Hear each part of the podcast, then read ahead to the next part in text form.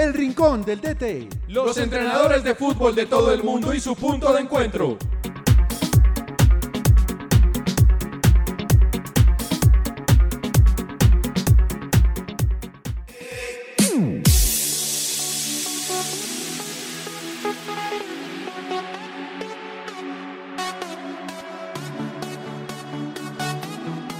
¿Cómo están apreciados entrenadores de fútbol en América Latina, Norteamérica y Europa? Bienvenidos al episodio 2 de El Rincón del DT, el podcast y punto de encuentro semanal con todos ustedes para aprender, para actualizar y para reflexionar sobre la enseñanza y el liderazgo en el mundo del fútbol. En nuestro primer episodio abordamos todo lo relacionado con la importancia del entrenador formador y los métodos que permiten el paso idóneo del futbolista de la etapa infantil a la juvenil.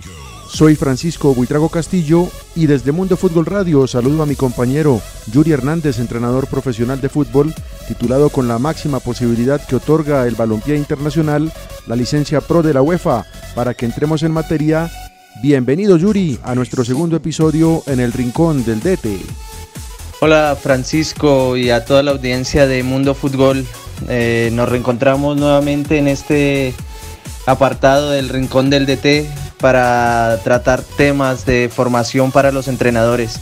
En esta ocasión eh, trabajaremos o tocaremos en los temas relacionados con las metodologías de entrenamiento y su evolución a lo largo del tiempo hasta llegar a las metodologías contemporáneas eh, y cómo esa influencia de esas metodologías puede incidir en ese último paso del jugador infantil al jugador juvenil y lo, posteriormente el jugador profesional.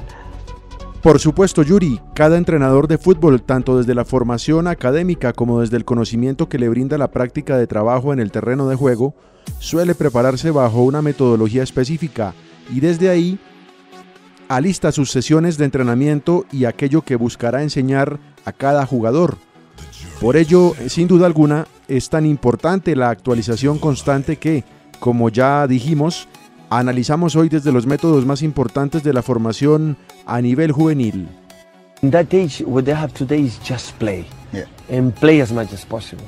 In the street, I don't know today is possible. In our period, was much. Today, I don't know. And play and play and play. And that's all. And making mistakes and play day after night. Uh, that is what I have to do. And let them. And some advices about behavior, some advice about, okay, we're going to play in that way to understand the game, of course. As much, as, as quick as possible, try to, to, to tactics, to understand the game, why we decide to do that or not in the other way. That is, uh, uh, and I think, I think the players will believe they have the talent as much as possible, train with the good players. Escuchábamos a Pep Guardiola, queridos entrenadores, argumentando el por qué el hecho de jugar y jugar para un futbolista infantil y juvenil es fundamental al momento de mejorar cada aspecto de su capacidad individual y sobre todo ir entendiendo los fundamentos del juego. Por supuesto, tanto los personales como los colectivos, porque a partir de ellos que aprende a tomar decisiones. Yuri Hernández, en tal sentido, el papel del entrenador es fundamental, porque según qué línea de liderazgo y de enseñanza ponga en práctica, tendrá seguramente una influencia decisiva, para bien o para mejorar, en cada joven futbolista que pase por sus manos. La evolución de los métodos de entrenamiento en el fútbol nace de los estilos de enseñanza aplicados en la actividad física. Eh, en la actividad física se conocen eh, cuatro estilos de enseñanza, los tradicionales o directivos, que son el mando directo y la asignación de tareas, o los individualizadores, que son enseñanza individualizada y grupos de nivel, participativos, enseñanza recíproca, eh, grupos reducidos eh, o microenseñanza, y los cognitivos, el conocimiento guiado y la resolución de problemas. Para los métodos relacionados con el fútbol, principalmente se tomaron los del mando directo, que está asociado a lo que posteriormente nombraremos como método analítico, y los cognitivos, el conocimiento guiado y la resolución de problemas. A grandes rasgos podemos eh, decir que el mando directo es un método en el cual el, aprendizaje se da por repetición y el protagonista es el, entrenador más que el jugador. El jugador sigue unas tareas, unas pautas y unas indicaciones que el entrenador le da y todo el proceso es guiado eh, de esa manera por el entrenador sin que el jugador tenga espacio a poder em, salirse de ese, de ese margen establecido. Más allá de eso están los métodos cognitivos, el conocimiento guiado y la resolución de problemas, que de allí nace lo que posteriormente nombraremos como método global. El conocimiento guiado es un, es un estilo de enseñanza en donde la intervención del entrenador eh, se da a partir de preguntas. El conocimiento guiado tiene dos niveles de complejidad. El primero eh, son preguntas cerradas y el segundo son preguntas ah, algo más abiertas. Para ilustrar a nuestra audiencia, eh, podríamos decir una pregunta cerrada a un niño en una posesión o en un rondo, más en una posesión que un rondo, podría ser parar el juego y preguntarle al niño dónde está el espacio y darle dos opciones, aquí o allí. Esa es una pregunta condicionada que facilita la respuesta del niño. Es como si tuviéramos un tipo test, por decirlo de alguna manera. Y las preguntas abiertas o más complejas sería tan solo decir dónde está el espacio y que el niño fuera el que, el niño o el jugador fuera el que de forma espontánea manifestara según su criterio dónde está el espacio y ahí se crea un diálogo entrenador-jugador para llegar a la conclusión de cuál es la mejor solución para la situación que se crea. Luego está la resolución de problemas en donde el entrenador plantea un contexto eh, del cual el jugador tiene que encontrar la solución sin ayuda del entrenador y sin la guía constante del entrenador. Entonces, como podemos ver, el mando directo, el conocimiento guiado y la resolución de problemas son tres formas que el entrenador tiene que saber em, trabajar para intervenir en sus entrenamientos. Un entrenador que sea capaz de, eh, de manejar estos tres modelos de enseñanza puede posteriormente llegar a dominar lo que serán las metodologías de entrenamiento y facilitar el aprendizaje de sus jugadores. Los métodos de enseñanza son importantes en lo que ha sido la evolución de la metodología en el entrenamiento del fútbol porque de ellos nacen lo que conocemos hoy como método analítico y método global. Los métodos de enseñanza directivos o tradicionales eh, son eh, claramente identificables porque el jugador se somete al mando del entrenador y la actitud del entrenador es siempre directiva de orden y disciplina, que fue lo que se instauró en una primera etapa hasta llegar a esta época posterior del 2000 o posterior al 2000, donde los métodos cognitivos o los estilos de enseñanza cognitivos mm, dan origen a lo que es el método global o el método integral que posteriormente hablaremos de él y las metodologías contemporáneas, tanto el método estructurado como la periodización táctica, recogen todos estos, eh, todos estos postulados y toda esta teoría de enseñanza para construir un modelo de entrenamiento, un modelo metodológico propio del fútbol. Recordemos que sobre todo los métodos directivos y los métodos tradicionales son traídos de los deportes individuales y aplicados al fútbol. Ya hablaremos en, más adelante en, este mismo, en esta misma conversación de esas características que tiene el método analítico nacido de los métodos directivos o tradicionales como el mando directo o la asignación de tareas y lo que ha repercutido en la, la intervención del entrenador en los métodos cognitivos. Es importante que el entrenador tenga clara qué preguntas eh, va a hacer para guiar ese aprendizaje de ese jugador o qué contextos va a crear para generar esos problemas y que tengan la dificultad idónea para que el jugador pueda resolverlos y no se vuelva no se convierta en un bucle que le desmotive al contrario de motivarle para seguir participando del juego. Entonces yo, ¿cómo voy a intervenir el juego? No lo intervengo no influyo proponiendo cosas que la naturaleza del juego no contiene. Simplemente he copiado lo que hacen los que juegan bien con la intención de contarles a los que no pueden inventarlo por sí mismos, pero tienen recursos para si, lo, si se lo enseñamos reproducirlo, que lo que saben no es todo lo que pueden hacer, que pueden hacer más de lo que saben, que como no tienen la bendición divina de la genética que le permite inventar sino sin imitar, necesitamos proponerles la imitación. Ustedes fíjense, la imitación, el ídolo es ídolo porque lo, lo queremos imitar. Por eso es tan necesario el ídolo, porque es una referencia de lo quiero hacer como lo hacía o lo quiero hacer como lo hace. Pero eso no es mágico. Eso exige un procedimiento. Como bien explica Yuri Hernández y como matizan las palabras de Marcelo Bielsa, eh, resaltando cómo puede intervenir el entrenador en el joven futbolista, lo hizo el entrenador argentino invitado por la Academia Aspire de Qatar en el invierno del año anterior, pues hay que decir que a día de hoy el DT debe desarrollar la capacidad de mejorar al joven jugador recurriendo a las múltiples oportunidades de potenciar en él la toma de decisiones. Esto puede incluir sesiones de trabajo en la escala diaria, semanal, quincenal y en demás periodos que se hayan proyectado. En algunos momentos ese entrenador es voz mandante, estableciendo los parámetros, evidenciando ante el jugador cómo ejecutar las acciones de juego y por supuesto motivándole para que las cumpla. Sin embargo, el logro real al respecto, pareciera Yuri, viene cuando permite que el joven jugador ejecute las acciones por cuenta propia, llevándole a formar el criterio de pensar y de resolver de acuerdo a las características y las reglas dentro de las cuales ese DT le ha hecho participar.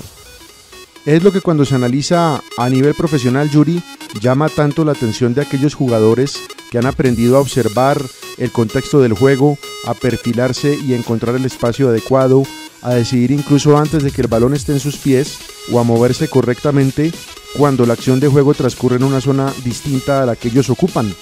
Toda esa capacidad analítica integral ha empezado desde la base, desde las categorías infantil y juvenil, con base en el buen hacer de los entrenadores que han combinado y aplicado los preceptos del método de mando directo y el método cognitivo Yuri.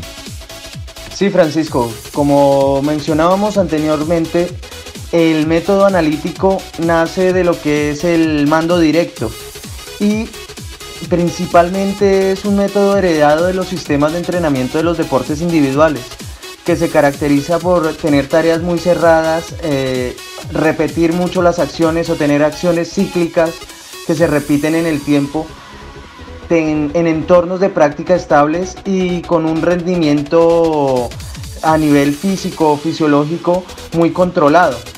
También podemos decir que como característica principal de este método analítico eh, se separa eh, de manera aislada los componentes del rendimiento.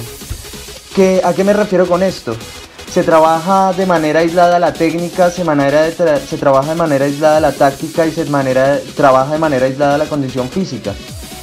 Un trabajo táctico, por ejemplo, es muy, muy conocido, un video de Arrigosaki para la preparación de Italia en el Mundial del 94, en donde trabaja la línea de cuatro, los movimientos zonales de basculación, de reducción de espacios hacia adelante, de eh, movimientos eh, defensivos siempre con el balón como referencia, pero nunca tiene un oponente, nunca tiene un adversario y en ocasiones ni siquiera hay balón. Hay muchos ejercicios con banderas, con colores, pero se aleja de la especificidad del juego. Recordemos que para que el juego sea específico tiene que tener balón, hay que tener compañeros, hay que tener adversarios, hay que tener una orientación de defensa y ataque y hay que tener unas reglas.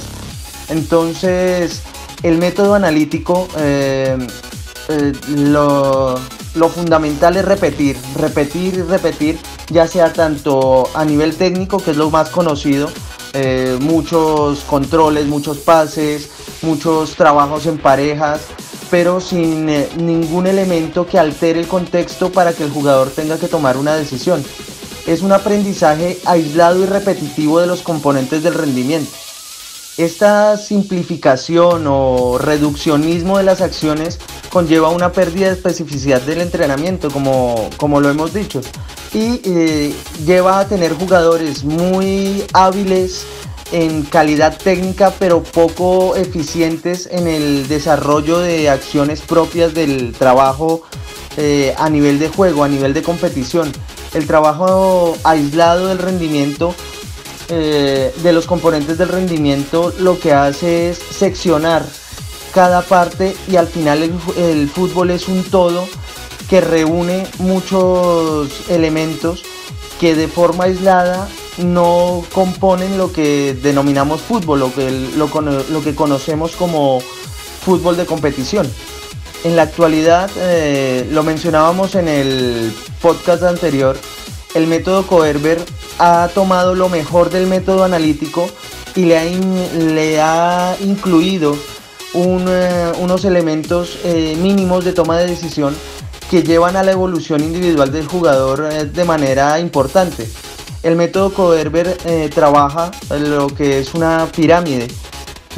ellos lo llaman la pirámide del rendimiento Coerber en donde en el primer piso está el ball mastery. El ball mastery es habilidad, sensibilidad con los pies, eh, coordinación. Recordemos que en esa primera fase de desarrollo del jugador, los aspectos coordinativos son eh, tremendamente importantes y se pueden trabajar de manera aislada sin necesidad de que sean relacionados con el fútbol de tal manera que si el día de mañana ese niño no quiere jugar al fútbol, sino que quiere jugar al baloncesto o al vóley o a cualquier deporte, tenga las habilidades para poder desempeñarse bien en él.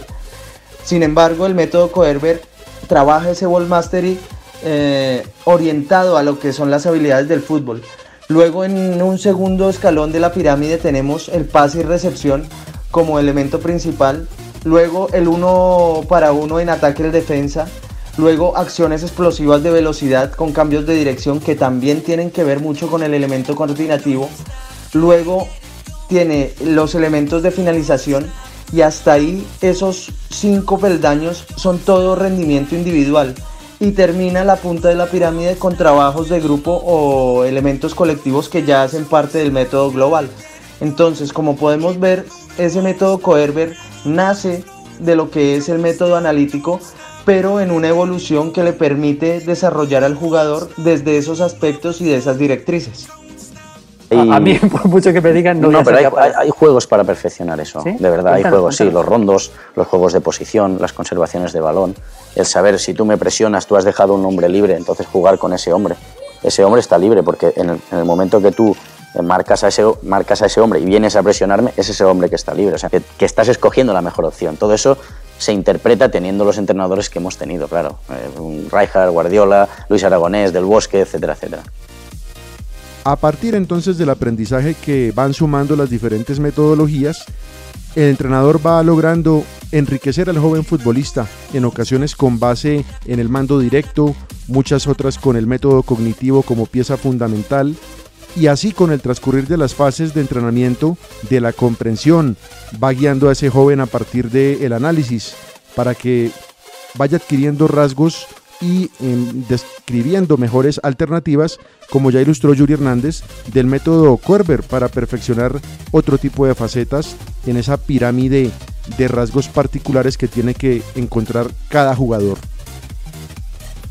Así entonces la capacidad de entendimiento, la calidad técnica, la capacidad de decisión, el combinar con los compañeros de forma adecuada y asumir las acciones colectivas con naturalidad va haciendo que aquel niño que se divertía únicamente en el juego se convierte en el joven futbolista que además disfruta y también se divierte, pero desde la comprensión del fútbol, desde la competencia y además de eso, como lo expresaba hace un momento Xavi Hernández, aprende desde la experiencia como le pasará a ese gran exjugador en la cantera del Barcelona y en la selección española, donde pasó por todas las categorías juveniles.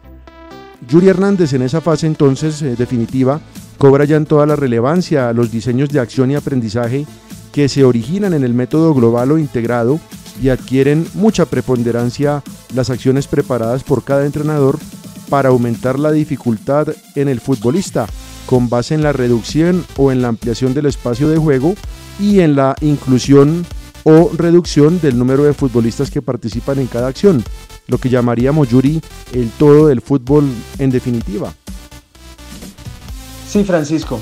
Y el siguiente paso en la evolución de los métodos de entrenamiento y que actualmente es el que prima en el desarrollo y formación de jóvenes futbolistas son los métodos globales o integrados. Estos métodos globales o integrados nacen de los estilos de enseñanza cognitivos como mencionamos anteriormente, en donde la intervención del entrenador y el diseño de la sesión de entrenamiento es vital para poder eh, llevarlo a cabo. Los métodos globales integrados, a diferencia de los métodos analíticos, no seccionan los componentes del rendimiento y los trabajan de manera aislada, sino que intentan integrarlos eh, de manera única en una sola tarea en donde se pueda trabajar la técnica, la táctica, la preparación física y los elementos psicológicos volitivos que son tan importantes en el desarrollo del juego. Entonces, pasamos de un método en donde el entrenador es muy protagonista a un método donde el protagonista pasa a ser el jugador porque desarrolla tareas más abiertas, porque las acciones son acíclicas, no tienen tanta repetición o tienen nula repetición, tienen una toma de decisiones a entornos cambiantes en donde se interrelacionan elementos y hay una incertidumbre, eh, una incertidumbre espacial porque se trabaja en diferentes espacios y condiciona el rival las acciones que yo como jugador debo desarrollar. Por eso el método global eh, ha crecido en importancia en este último tiempo y ha evolucionado, ha evolucionado. Hubo un momento transicional en el, en el entrenamiento del fútbol que los rondos y las posesiones eran tremendamente importantes y ocupaban casi el 80 al 90% de las sesiones de entrenamiento. Pero luego se, se, fue dando un paso más adelante y se, y se notó la importancia de orientar el juego y tener una referencia en defensa, una referencia en ataque que las rondos o las posesiones no te dan. Te dan unas cosas pero te quitan otras.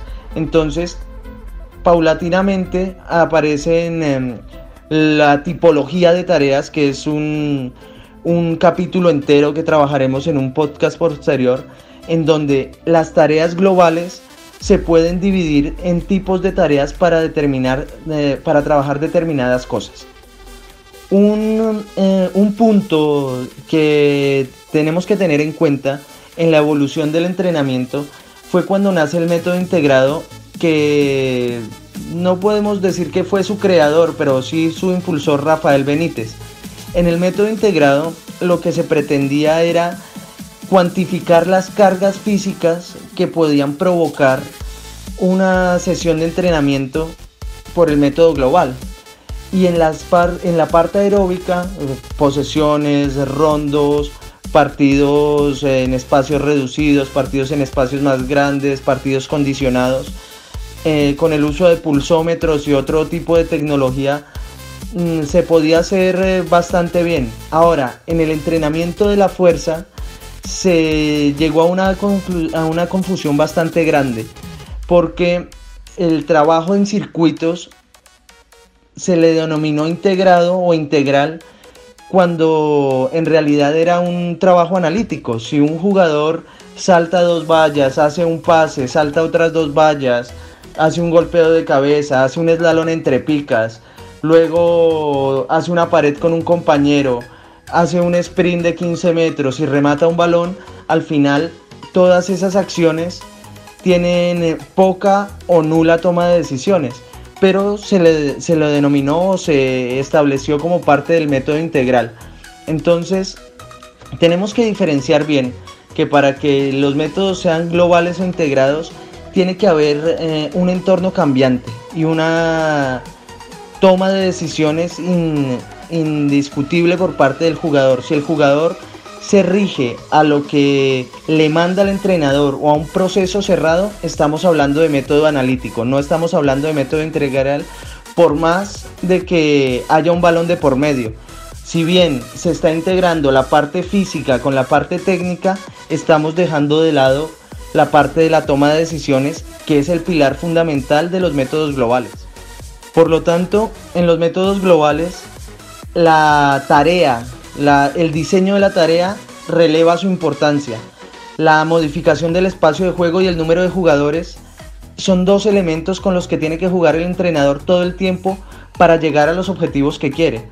Más adelante, cuando hablemos de la tipología de tareas, eh, ampliaremos más, pero si la tarea quiere tener un efecto eh, en la preparación física, en las capacidades condicionales, de, eh, orientado a la resistencia, la tarea tiene que ser en un espacio grande y con grandes números de jugadores. Si, tiene que si se quiere orientarlo más a la fuerza o a la capacidad anaeróbica, tiene que ser más pequeño y con menos número de jugadores. Y eso lo va a ir eh, planificando y diseñando el entrenador. La flexibilidad y la modificación de las reglas.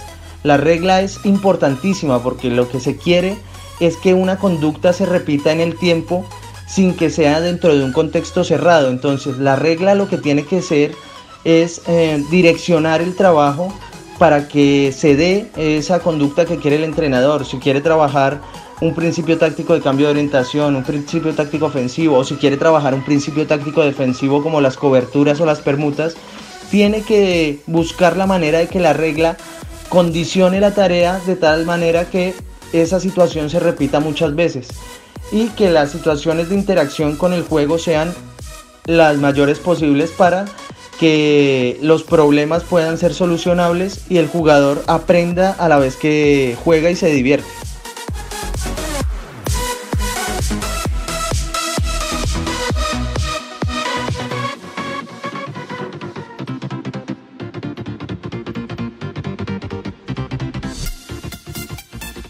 Confiamos entonces, queridos amigos, en que este recorrido, este episodio 2 del Rincón del DT, haya sido de utilidad para ustedes, para recordar, para actualizar o para reflexionar sobre las diversas metodologías futbolísticas que pueden ser clave en el paso del futbolista niño al jugador juvenil. Es un espacio especial este del Rincón del DT, donde buscamos que todos los entrenadores de Iberoamérica y el mundo se conecten semanalmente a una dinámica distinta de enriquecimiento conceptual y también que puede ser llevado a la práctica. Querido amigo Yuri Hernández, muchas gracias por esas importantes lecciones que ha compartido con todos nuestros oyentes en el podcast de esta semana. Gracias Francisco y a todos los compañeros que conforman el equipo de Mundo Fútbol por permitirme eh, participar de este rincón del DT, espacio para la formación de entrenadores de vital importancia y en el que podemos debatir y vertir algo del conocimiento que hemos adquirido a este lado del mundo. Eh, espero que nuestros oyentes puedan seguir conectados y nos sigan semana a semana con los temas que vamos a ir tratando. el entrenamiento y la formación de los jugadores es un mundo complejo donde trabajamos y tocamos diferentes teclas siempre intentando desarrollar la mejor versión del talento que nos encontramos. Así que nada, un abrazo y nos reencontramos en una próxima oportunidad. Claro que sí, Yuri, un gran abrazo, una feliz semana en territorio europeo y le recordamos a los oyentes que el Rincón del DT se realiza bajo la dirección de Francisco Buitrago Castillo. Hoy terminamos este episodio 2 invitándolos a través de Mundo Fútbol Radio a que no olviden sintonizarnos mediante Anchor, iBox o Spotify y también en nuestros canales de Facebook y YouTube. Pueden enviarnos sus opiniones y comentarios, así como los temas que les gustaría abordar en el siguiente podcast a mfutgol.gmail.com o dejarlos en los comentarios de alguna de las redes o canales por donde estén sintonizando el rincón del DT. Un gran abrazo para todos ustedes, entrenadores de fútbol a través de nuestra señal digital. Hasta la próxima.